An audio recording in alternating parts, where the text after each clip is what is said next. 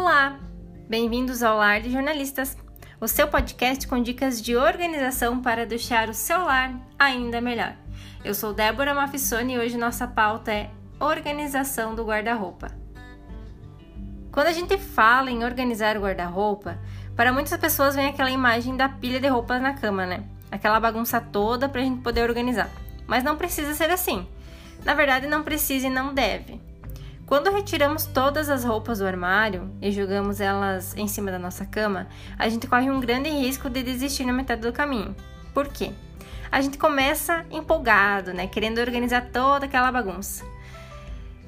E a gente só vai fazer quando a gente realmente estiver dispostos a organizar. Ninguém vai arrumar o guarda-roupa quando estiver meio cansado ou não muito afim, né? Porém, é bem provável que na metade do caminho aquela empolgação toda comece a diminuir. Aí bate aquele desespero em terminar, aquela ansiedade em ver toda aquela bagunça em cima da tua cama e parece que não finaliza nunca. E às vezes a gente acaba desistindo mesmo, né? Ou por ter um compromisso, ou por não aguentar mais, e aí a gente faz o quê? De duas uma. Ou você deixa tudo ali do jeito que tá em cima da cama, ou você junta tudo, enrola e joga dentro do guarda-roupa, que vai ficar pior do que estava antes. Ajudou em algo? Não, né? Só deu só deu mais estresse e fez você ficar frustrado porque não conseguiu finalizar a tarefa. Mas como não deixar isso acontecer? É simples. Faz por partes. Quem te disse que para organizar precisa retirar tudo? Retira um espaço por vez. Sim, um por vez.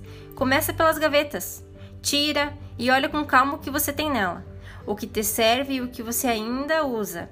E o que você não usa mais, descarta, se realmente for lixo, lixo se tiver furado, enfim, né? Ou doa o que ainda tiver em boa, boas condições e você só não gosta mesmo de usar. É, mas não guarda a gaveta sem, sem você pelo menos dar uma separadinha nas coisas que você tem. A ideia de organizar não é só dobrar, tá? É deixar mais prático, mais útil e com as coisas que você realmente usa. Mas esse já é um assunto para outro episódio, porque tem muita coisa envolvida.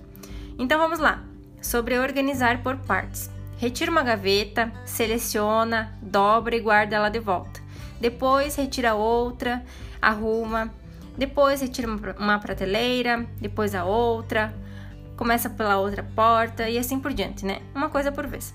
Dessa forma, quando você cansar ou você quiser parar, não tem aquela pilha te comprometendo e tirando teu sono. Cansou?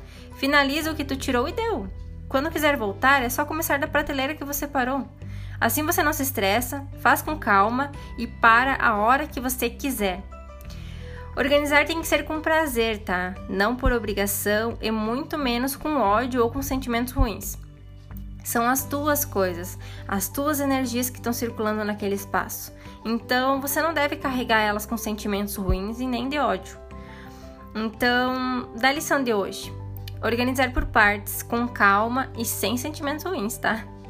Olha, sobre guarda-roupa eu teria muito ainda para falar, porque tem toda aquela parte que eu comentei ali da separação das roupas, né? Tem a separação que você separa, seleciona, categoriza e por aí vai. Então, para não deixar muito longo esse episódio e para poder falar com mais detalhes sobre esse assunto que também é muito importante, é, a gente faz em um outro episódio, combinado? Por hoje era isso. Eu espero ter ajudado de você de alguma forma e espero que essa dica realmente funcione para tua vida. Ah, e se você quiser ver mais conteúdos, me segue lá no Instagram, @lardejornalistas. Você também pode dar dicas de conteúdo para eu gravar aqui para vocês. Então era isso. E me segue lá.